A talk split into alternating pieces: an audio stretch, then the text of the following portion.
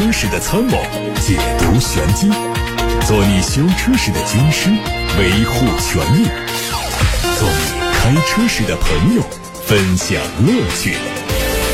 调频九二七，傍晚六点半，董涛说车，只和车友在一起。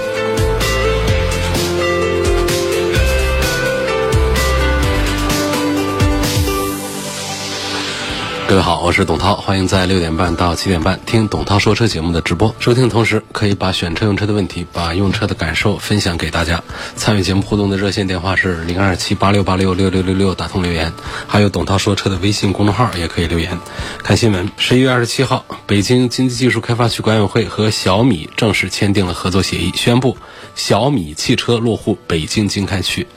小米汽车将在北京。分两期建设累计年产量三十万辆的整车工厂，首款车型将于二零二四年下线实现量产。随着小米汽车项目正式签约落地北京，生产制造环节也选择自建工厂，排除了前期外界对他们代工生产的猜测。不过，小米造车的资质问题好像目前还没有得到解决。二零二二款奔驰 GLE 上市了，售价是六十九万九千八到八十八万零三。作为年度改款，它针对价格和配置做了一些调整。具体来说，三五零动感型取消了无钥匙启动和远程启动，时尚型升级了二十寸的轮毂和运动外观套件，取消了空气悬挂和远程启动；豪华型升级二十一寸的轮毂，新增了运动外形的套件和方向盘电动记忆调节、主驾驶座位的腿托调节、柏林之声音响、外后视镜倒车自动下翻等功能。这是新增的功能啊，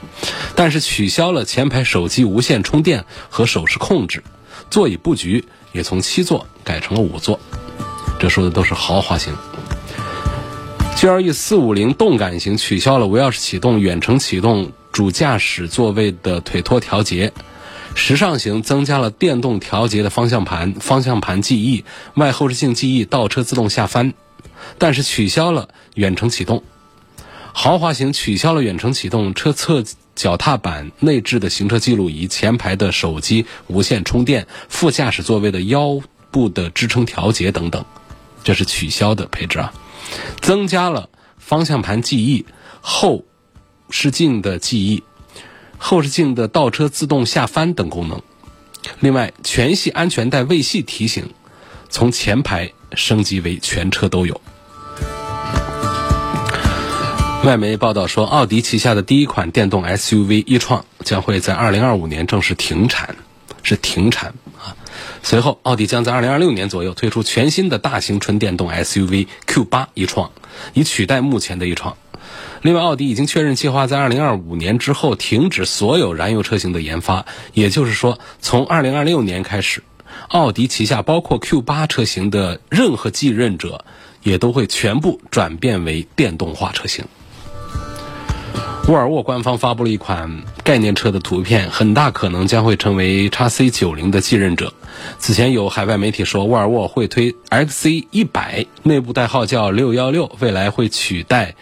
叉 C 九零的旗舰车地位，这款概念车将基于全新的纯电动平台，是沃尔沃对电动化转型的一项全新尝试。概念车的外观采用了沃尔沃全新的设计语言，进气格栅是封闭的结构，雷神之锤大灯造型再次得到优化，酷似劳斯莱斯对开门的设计，为车内。营造出宽阔开扬的视觉感受。内饰大量采用了可回收的环保材料，配备了十五英寸的超大的直立触控中屏，简洁之后的中控台和方向盘看起来就更有复古的味道。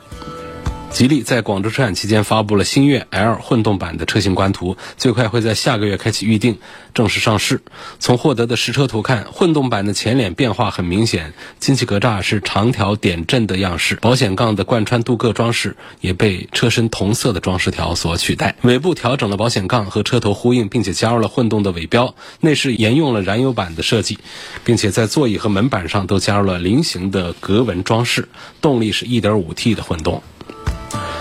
再看奔驰全新 T 级车的相关消息，这个车的定位是紧凑级的 MPV，计划在明年上市发布。它的起售价会低于 V 级，外观会采用 V 级相同的元素，内饰和 A 级一致，配备三辐式的多功能方向盘、悬浮的液晶仪表和液晶中控一体式的大连屏。动力可能是一点三 T 配九速的手自一体。福特全新 F 幺五零猛禽会在明年正式进口到中国市场，并且采用的是直销的模式。外观在新一代的 F 幺五零皮卡上做了升级，全新的前大灯组通过 L 型的 LED 日间行车灯进行勾勒，搭配带有非常大的 logo 的进气格栅，看起来很霸气。另外还换上了更宽大的黑色的塑料轮眉，而且它的轮胎也是用了白鹿池的 K 零二，看上去非常的野性。内饰方面提供了全液晶仪表和更大的中控屏，同时保留了很多物理按键。未来进口中国的版本会标配整车 OTA 空中软件升级的功能。动力继续是搭载三 3.5T 的 V6，配十速的自动变速器。不过福特中国还没有透露具体的动力参数。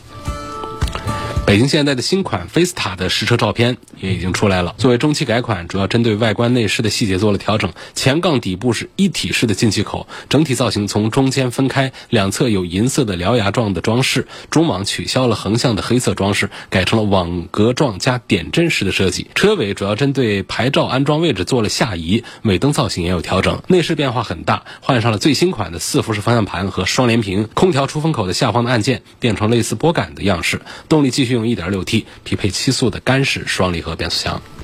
2022款的斯柯达。克洛克已经上市，两款车型价格分别是十四万九千九和十五万四千九。外观延续老款，换装更运动的前包围，新增了两种外观颜色。内饰在老款的基础上换上了三辐式的多功能平底方向盘。另外在配置上还增加了触控式的空调面板以及无线充电。新款的荣威 RX 五国潮版迎来上市，推出了手动挡和自动挡两款，售价分别是九万三千三和十万三千三。外观主要是换上了全新的黑色的荣威标。其他方面跟跟老款相比没有变化，内饰配的是七英寸的虚拟仪表和十四点一英寸的曲面大屏，中控台的细节调整之后更加精致。动力是一点五 T 配六速手动挡或者是七速的双离合变速箱。各位刚才听到的是汽车资讯，后面的时间呢是回答大家的选车用车提问，分享各位的用车感受。首先看看来自。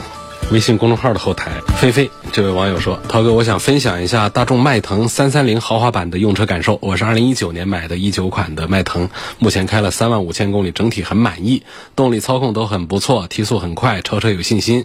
整部车开起来很轻快，在一百码以下的静音我都觉得比较满意。说一下缺点，右前门附近老是有一丝丝不易察觉的异响，我一直没搞明白是哪儿发出来的。”第二，双离合变速箱在一档和二档切换的时候，如果油门控制不好，就有一些顿挫。但想到以前我开手动挡也有这种顿挫，就欣然接受了。第三，网上老是有人说双离合变速箱过了八万公里，它就要换总成，坏的概率也比较大，所以呢就表示非常的担心。好，这几个问题我们一个个的来说一说，聊一聊吧。第一个问题呢，关于右前门的异响。呃，这种确实是异响，很难把它说清楚到底是哪儿发出来的啊。就是它可能看起来就是哪儿哪儿都正常，外观都没有什么问题。你看起来是右前门附近，它很可能是来自于仪表台，也很可能是来自于门里头，也很可能是我们的门的铰链或者说门的锁扣这些地方的一些声音，也可能是来自于我们的车框架的结构部分在右侧。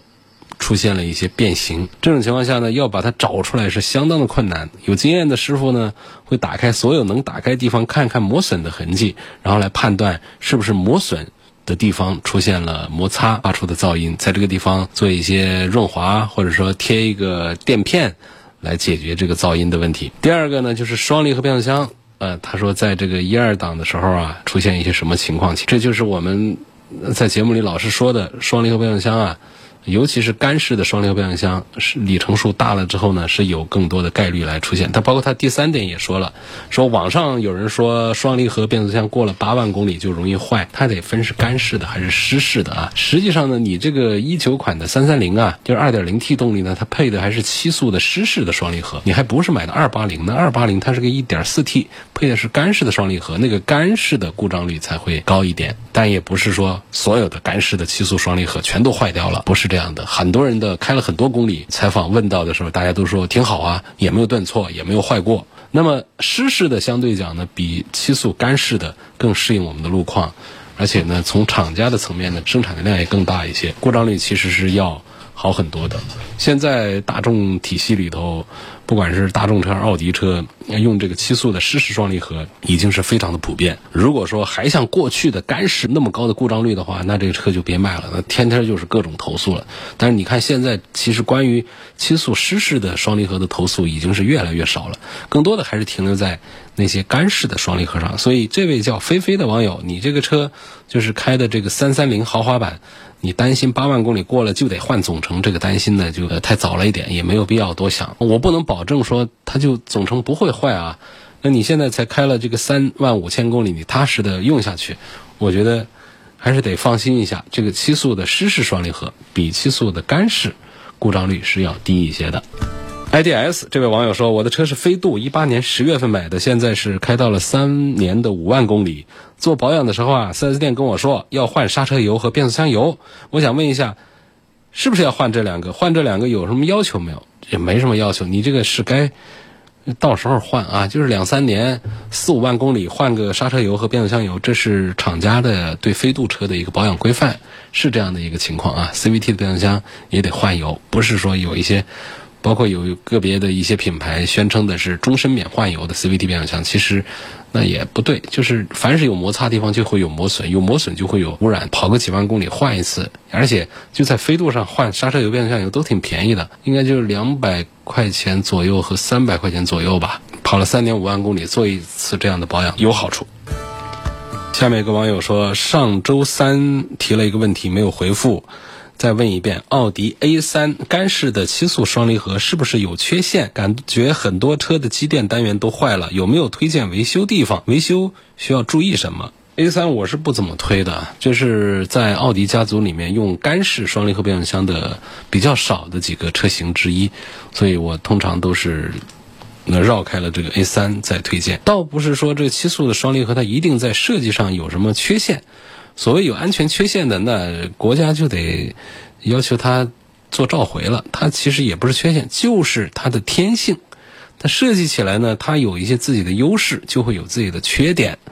这个缺点不一定叫缺陷啊，这优势部分这大家都知道了，体积小啊，包括成本低啊，重量轻啊，呃，节油啊，换挡速度快啊。缺陷就是干式的这个东西，它针对我们堵车的路况啊，这样情况呢，它是容易。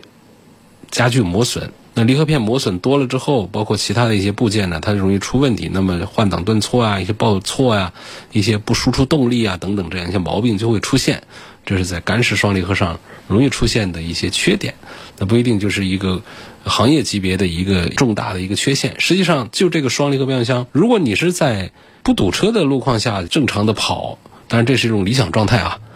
它也不会坏的。最早的这个双离合变速器呢，它是在赛道上来使用的。赛道上哪有堵车啊？它是讲速度跑得快的。这种情况，它就用好了它的换挡速度快的这样的优势。后来说，为了节油，为了提高一些性能表现，大众把它下沉到民用车上面去大举的推广。然后越来越多品牌都在用这个双离合变速箱，它确实是优点非常突出。用了它之后，它比 CVT 还节油。特别节油，而动力传递又不像 CVT 一样有丢失，啊，很干脆的，多少马力损失不了多少，就直接到车轮上去了，轮上马力都很足的，跑起来都特别好。但是呢，它的缺点就是它设计的这个上面，它的摩擦就会比较严重。想象一下，干式双离合并不是说完全是干燥的摩擦，它也是有润滑油，但是它润滑油的含量是非常低的，它更多的是倾向于性能方面的一些表现了。所以呢，现在为什么我们说？双离合不可怕，那关键就是不要碰干式的，就湿式的。实际上，现在大家使用的感受觉得越来越成熟，就是各个厂家推出的湿式的双离合变速箱已经非常多啊，迭代也是好几次了，把过去的一些毛病、一些问题逐步的在做解决。实际上呢，在行业里面其实认可一点，说到底，双离合变速箱如果说爱坏，主要是体现在什么？材料上。你像有一些品牌也一直很坚持用这个双离合，包括赛车上。也不是说赛车上，就是一些跑车，像像保时捷上，他们用的就是材料用的更好，做出来的双离合变速箱它也不容易坏。那么我们在大众的车系上那些干式双离合，其实你如果也给它用很好的材料的话，其实也不大容易坏。所以总之呢，还是提醒大家，湿式的双离合变速箱其实现在是可以买，它的故障率已经是经过多次的修订、调整、升级，已经是故障率比较低。但是总体上，它相对于普通的六速啊、八速啊。这些知名的爱信呐、ZF 的这些传统变速箱来说，它的故障率还是要高一点的。下面有位朋友，他留言这么说的：说四 S 店呢把虚拟销售的车卖给了我四 S 店的解释是为了完成厂家销售任务，以他们员工家属的名义做了虚假销售，以获得厂家返利，并没有实际销售给第三人。我想问，这种情况的车可靠吗？我们怎么维权？呃，所谓维权呢，就是侵犯我们的权益。呃，从这件事上来看呢，其实他没有侵犯我们消费者的权益，知道吧？他这车可能就是一个做了虚假销售，就是他对厂家有隐瞒。那么这是他和厂家之间的一层责权利或者说法律关系。他跟我们消费者之间呢，就是他这种车呢，他也是新车。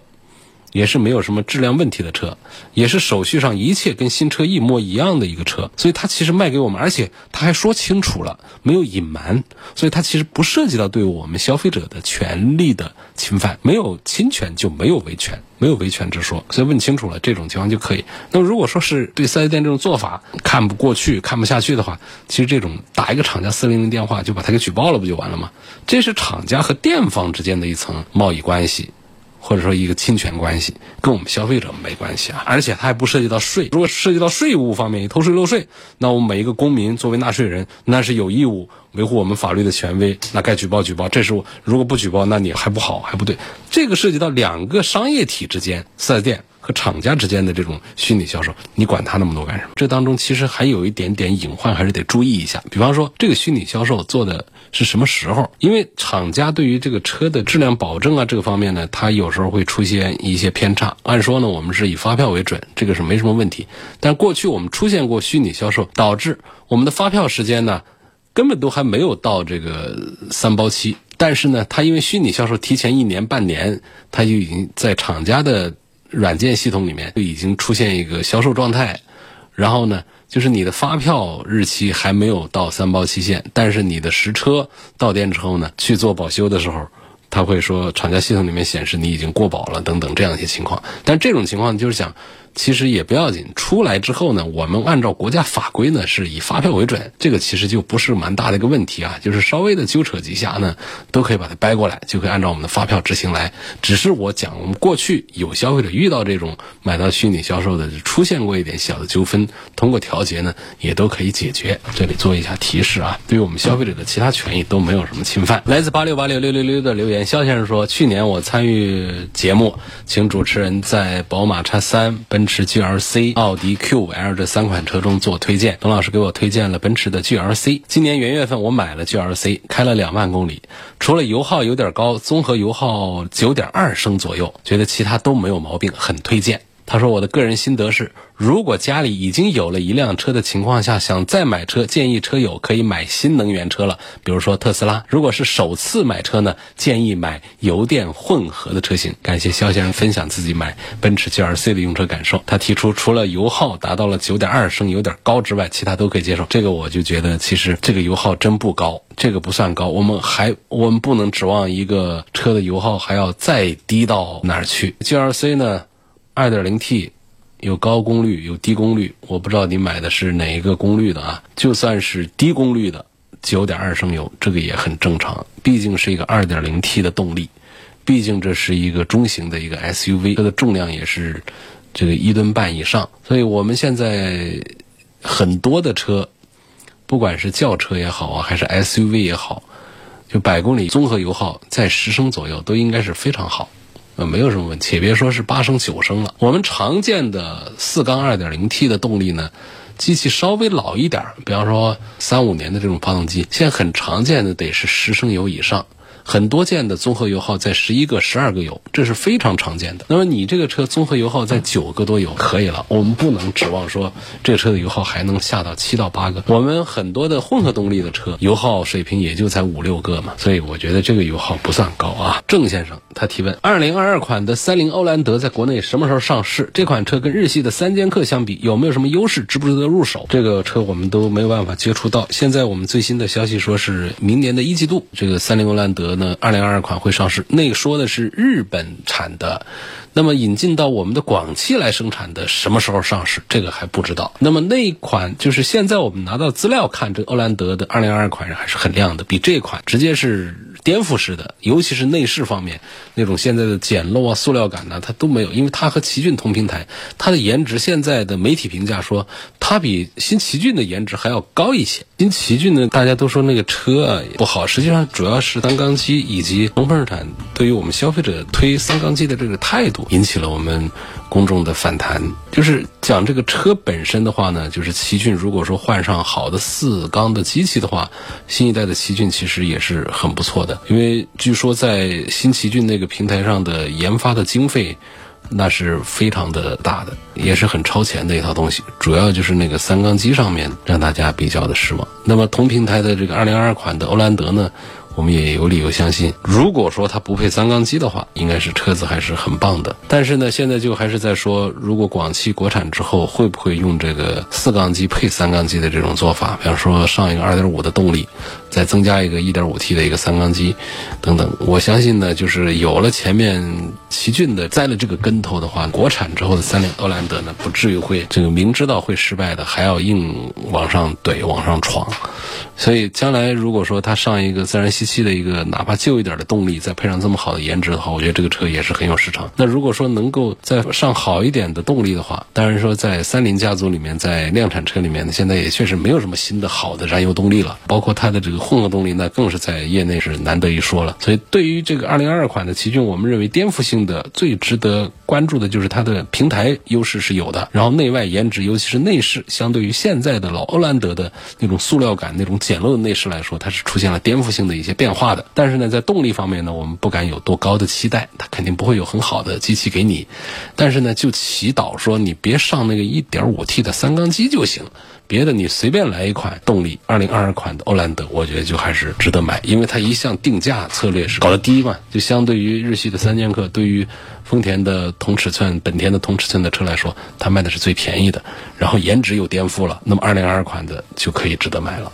魏先生说，希望从性价比方面说一说路虎发现运动的性能版，还希望它和理想 ONE 性价比对比一下。这个路虎发现运动呢，就从我个人的感受上来讲呢，就是有一个很不错的品牌，是个路虎，然后呢，优惠过后的价格卖的是真便宜，然后车子呢，反正从前排。观感各方面这种感受上讲呢，还挺值这个价钱的，或者说超值的一种感觉。但是呢，这后排的空间也小，后排也简陋，然后底盘的素质呢，就是那种精致感、那种品质感是比较弱的。就跟我们很多豪华品牌来相比的话呢，它的底盘的粗糙感是比较明显一点的。但是对于它这个价位来说，作为对于一个路虎的入门车来说，我觉得总体上讲性价比还是很不错。不过呢，你要是说这位魏先生说要跟理想 ONE 来做一番对比，因为发现运动优惠完了就是三十万出头嘛，理想 ONE 也是一个三十万出头。那么这两个车放在一块儿了做对比啊，在外观内饰的这种档次感上，理想 ONE 赢了一票，然后在后排的空间上，那赢了一大票了。发现运动的后排空间是很局促。很紧张的，而理想 ONE 五米长的大车呢，空间就比较大了。然后再加上这个动力的感受，因为它是混合动力呢，它的提速呢也会比这个发现运动是要快一些，所以各个方面呢都赢回来。所以同样价位下，单论这个产品力和性价比的话呢，可能理想 ONE 还占着优势在。但是呢，你不能否认是我买了一个路虎和你买了一个理想这种关系，就是你要接受新鲜事物，接受我们造车新势力、互联网思维的这个汽车的话，理想 ONE 还是一个很不错的一个选择。而如果说我们还是认可比较传统的豪华品牌、高端品牌的话呢，开着一个路虎，那还是在心理暗示上要比其他品牌还是要强一点的。下面一个问题，问我说一直在等国产的宝马 X 五，但听说国产没有三点零，是确定没有吗？这个我不能确定没有，可能性还是有，因为这个宝马它在做这个 X 五的进口版和国产版本的时候，通常都会有一个区别对待。这个区别对待呢，主要是策略上的，就是你买进口版本呢，它没有国产的这一套；你买国产版本没有进口这一套。现在奔驰、宝马、奥迪的很多车型。有国产有进口，它都会做区别。比方说，我们买一个五系，你买国产的那就是正规的三厢这个长轴距，那，你要买进口的可能就是短轴或者说是旅行版等等，它是区隔开来的。从这个角度讲呢，是有可能。你要是上这个 3.0T 的叉五的买进口版本，国产版本的价格便宜下来，但是它是一个 2.0T 动力，这个可能性也有。但是这可能性是多大呢？我现在评估不了啊，这毕竟不是厂家内部的情报人员，也不清楚这些。如果说华晨宝马动作够大，气魄够大的话呢，就直接把这个进口的版本把它给停了它，或者说进口的就只做 M 版的叉五的话，把这个全系列都引进过来，好好的来跟这个奔驰和奥迪的同价位产品来 PK 一下，它是有可能说把三。点零 T 到这个二点零 T 全系列都引进到国产来的，所以这个我就不能肯定会不会确定没有三点零 T 了。再看一个问题，什么叫汽车的轻混？四十八伏轻混是什么意思？轻混就是混合的程度比较轻，就是它设计的底线就是如果没有内燃机，就是车子如果没油了，车是不能跑的。好吧，我们从这个角度讲，这算轻混吧？电机是有，但是电机不能单独的驱动车辆，它是作为一个辅助用的轻混。常见的轻度混合动力一般是用什么三十六伏啊、四十二伏电池组，然后用一个低功率的启动发电机来通过曲轴上的这个皮带传动来辅助内燃机做功的。所以它轻混呢，它并不能算是混合动力，因为电池只是输出能量起一个辅助的作用。只用在什么自动启停啊、内燃机的启动平滑辅助啊和刹车能量回收的辅助啊这方面的，所以这个轻混的设计的优点是成本少，同时呢，那么它节省的燃油量也比较小。通常来说呢，能够省个百分之十左右的油算不得了了。而我们更多的测评认为呢，其实没有看到它实际的省油，更多的是看到了它给我们的内燃机带来起步的时候更加平滑的这种驾驶印象。是改善我们驾驶体验方面的一些感受。下面还有一个朋友说比较着急的问题啊，他就要对比的是奥迪 Q 五和宝马的叉三，全方位综合看待，到底是选谁，以及买它的哪一个配置，这综合对比也是分不了上下。通常大家还是认为综合评价产品力强一些的是宝马的叉三，然后综合评价说性价比强一点的还是奥迪的 Q 五。因为 Q 五的总体的价格呢略低一点，但是在整体上呢，从配置啊到各方面技术的使用啊综合来讲呢，叉三是以微弱的优势领先于奥迪的 Q 五 L 和奔驰的 GLC，微弱一点点的优势。好，至于说买它的哪一个配置，这宝马的叉三的产品线呢拉的也不是太长，就四款产品，然后有高功率有低功率。我起码是觉得你买一个高功率的低配，这是我的一个个人的意见。好了，我们今天就说到这儿了，感谢大家收听和参与每天晚上六点半钟到七点半钟直播的董涛说车节目。